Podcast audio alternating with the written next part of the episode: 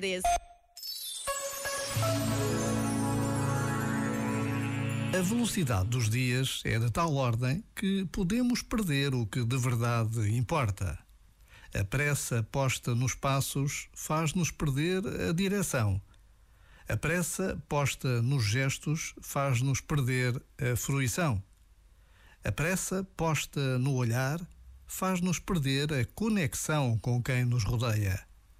A pressa imposta dias seguidos conduz-nos a uma permanente agitação e inquietação.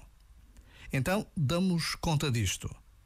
Precisamos mesmo de resgatar a lentidão própria da natureza para voltarmos ao nosso ritmo, para voltarmos a nós. Já agora, vale a pena pensar nisto. Este momento está disponível em podcast no site e na app.